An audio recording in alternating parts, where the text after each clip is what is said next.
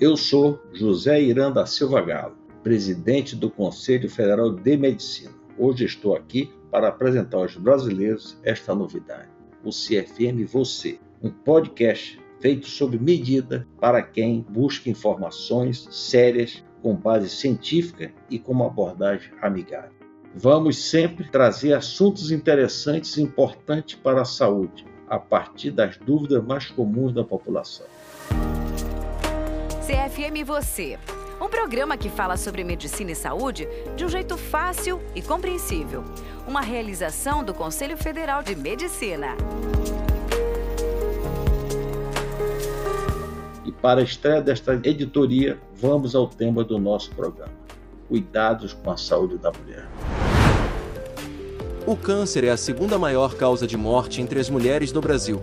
O câncer de mama é o tipo mais comum entre elas, e o câncer de colo de útero também é uma preocupação.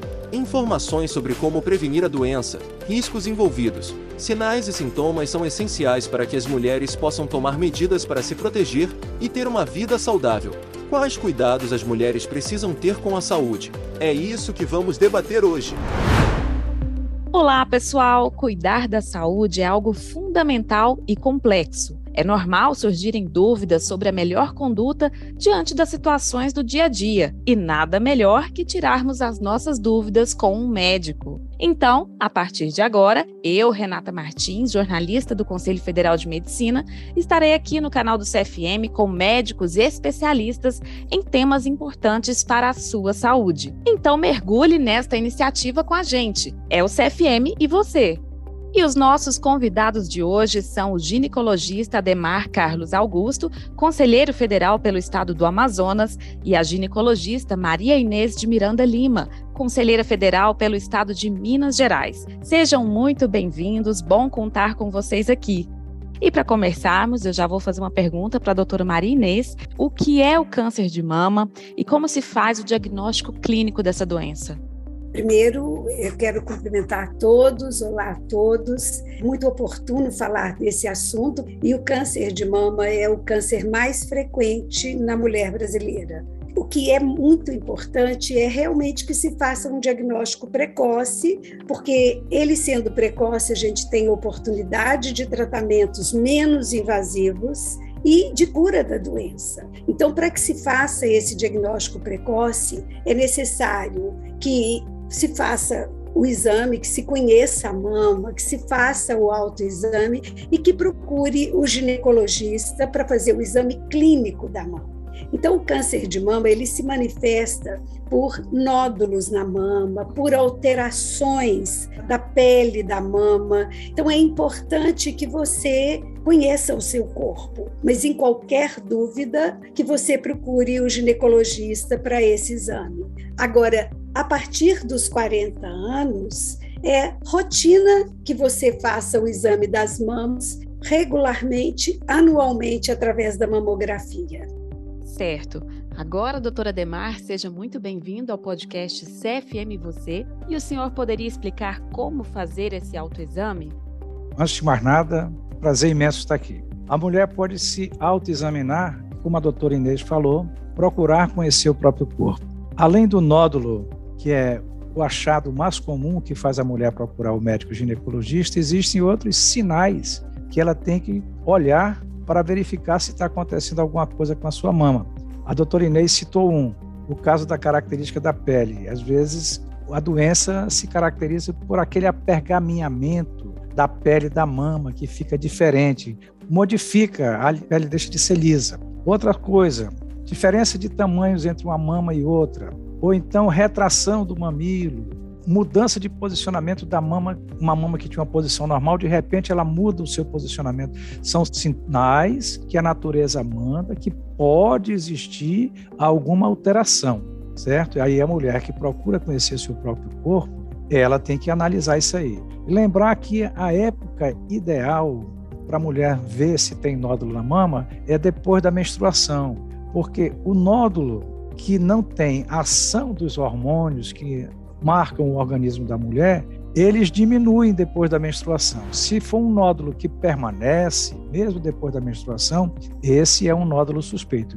Vá para o médico para a gente ver se ele é um nódulo benigno ou não. E aquilo que a doutora Inês colocou. Não esquecer, a partir dos 40 anos, de fazer o seu exame preventivo através da mamografia anual. A gente usa essa palavra preventivo no sentido de dizer o seguinte: é que através desse exame a gente consegue fazer um diagnóstico precoce. A gente fazendo um diagnóstico precoce, a gente consegue muitas vezes curar ou pelo menos diminuir sensivelmente as complicações que um câncer de mama pode trazer. Doutora Inês, fique à vontade.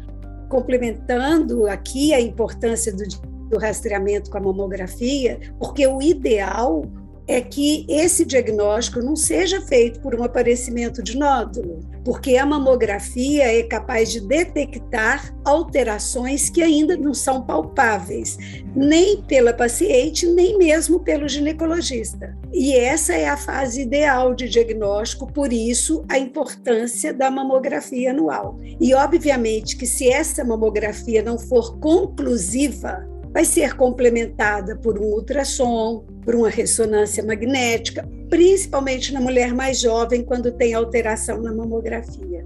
É, nós temos exames que complementam a mamografia. A doutora Inês colocou bem. A ultrassonografia e a ressonância, naqueles casos em que a mamografia é inconclusiva, ou então que ficou um nódulo que é suspeito, mas não tem muita evidência, a gente precisa fazer uma complementação de exame para a gente ter certeza do que vai fazer. Lembre-se, o médico está para ajudar, mas ele não faz milagres, tá? Nós temos que trabalhar juntos, médico, paciente. É isso aí. Agora, doutora Maria Inês, o que pode aumentar os riscos de se ter câncer de mama? E a questão genética, como é que funciona? Se alguém na família tem, como fica esse acompanhamento?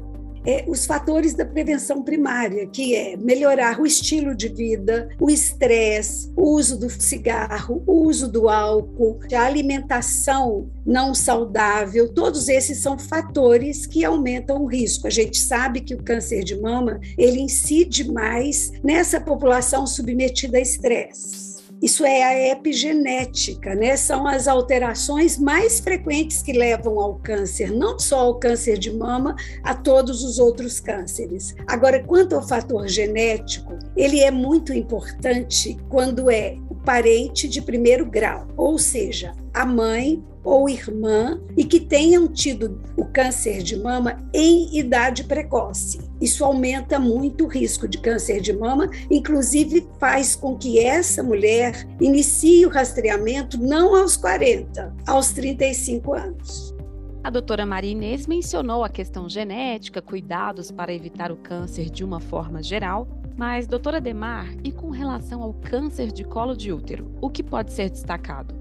Na realidade, o câncer do colo do útero, aí é uma outra área, é um câncer que a gente ainda lamenta porque nós consideramos um câncer de país pobre. Né? Nós temos mecanismos excelentes de prevenção do câncer do colo uterino, onde o principal deles é um nomezinho que toda mulher sabe, o exame do Papa Nicolau. E esse exame é um exame simples de fazer, é um exame que é feito durante o exame ginecológico, não tira pedaço de ninguém, que tem mulheres que têm medo de fazer porque acham que tira pedaço, não tira. As células da nossa pele descama normalmente. Aí o que é que a gente faz? Na hora do exame, a gente passa uma espátulazinha de madeira ou de plástico lá no colo do útero e retira as células que se descamam dali, pega uma escovinha, passa dentro do canal do colo do útero também para retirar as células que descamam de lá e manda para o laboratório para o patologista olhar essas células. E essas células, elas são células que nos dão informação importante se elas estão evoluindo normal ou se elas têm alguma alteração na sua evolução, porque essas células vêm de novinha até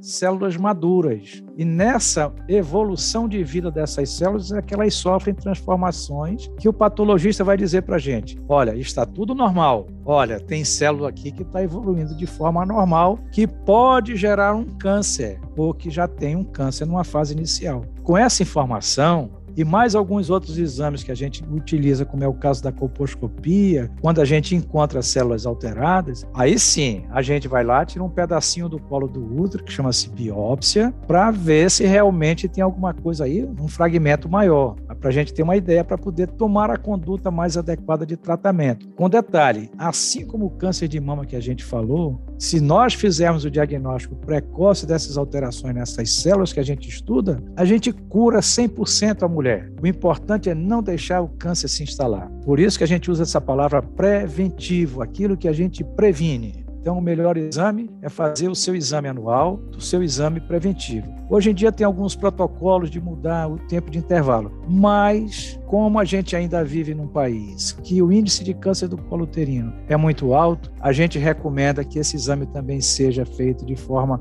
anual.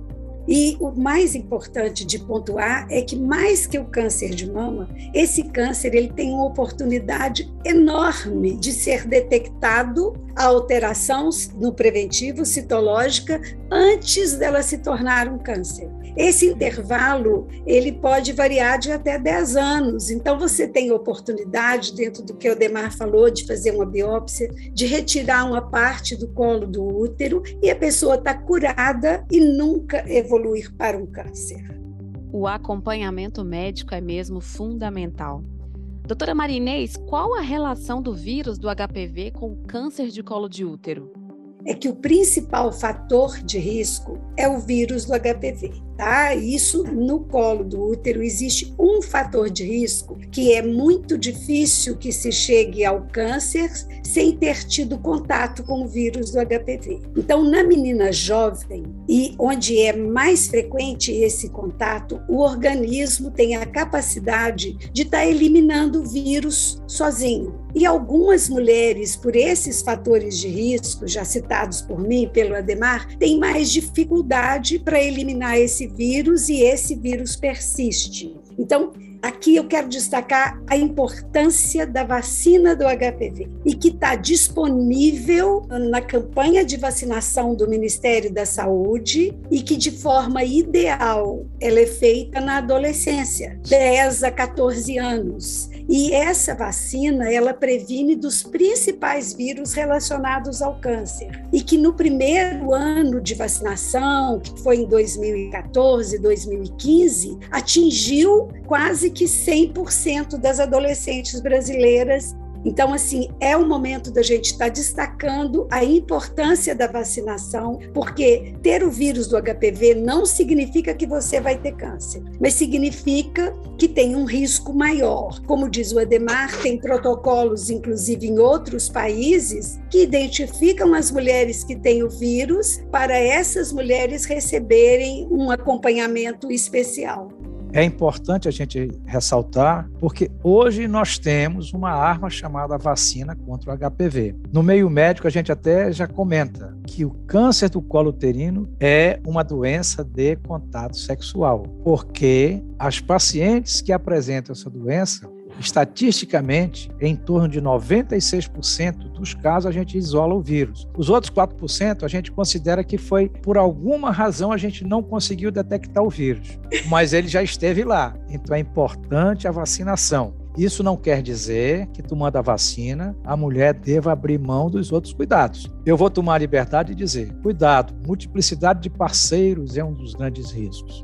É necessário que as mulheres que têm multiplicidade de parceiro usem preservativo. O preservativo também é uma outra arma de proteção. Arma boa, porque ela também previne. Outra coisa que eu falei ainda há pouco e vou falar novamente: tabagismo ainda tem muito jovem e jovem, tanto do sexo masculino quanto feminino, que são tabagistas. A gente sabe que o tabagismo interfere e muito na qualidade da nossa reprodução celular. O nosso organismo é uma máquina que está todo o tempo se renovando. E essa renovação tem que ser feita de uma forma boa para que a gente tenha uma boa qualidade de vida e que as doenças não nos ataquem. Então a gente tem que ter muito cuidado em evitar vícios ou costumes que atrapalhem a capacidade de renovação do nosso organismo. É um tema que tem muito a ser explicado, muito a se falar, né, doutores? Agradecemos muito a participação de vocês aqui conosco. É, a gente, pelo tempo, vamos já encerrar esse podcast, mas assim, são informações muito úteis que temos aqui disponíveis à população e por isso somos muito gratos a vocês por essa participação.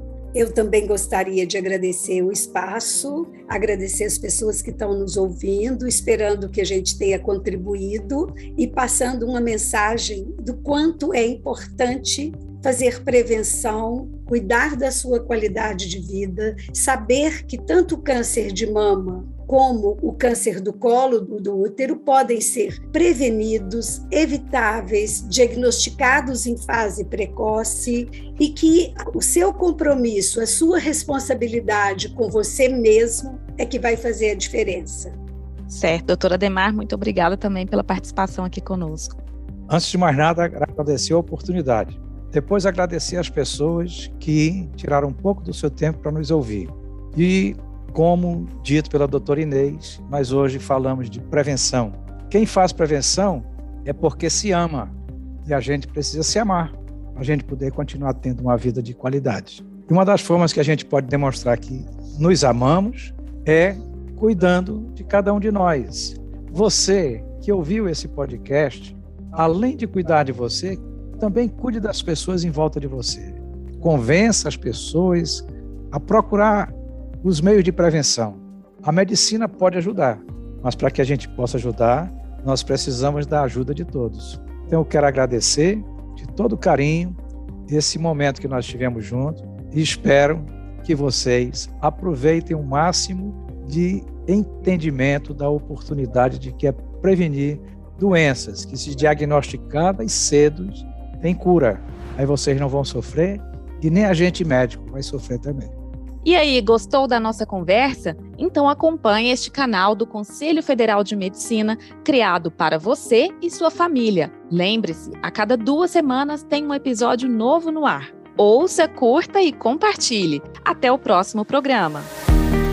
Você acabou de ouvir o podcast CFM e Você, um programa que fala sobre medicina e saúde de um jeito compreensível, com conteúdo esclarecedor. Uma realização do Conselho Federal de Medicina.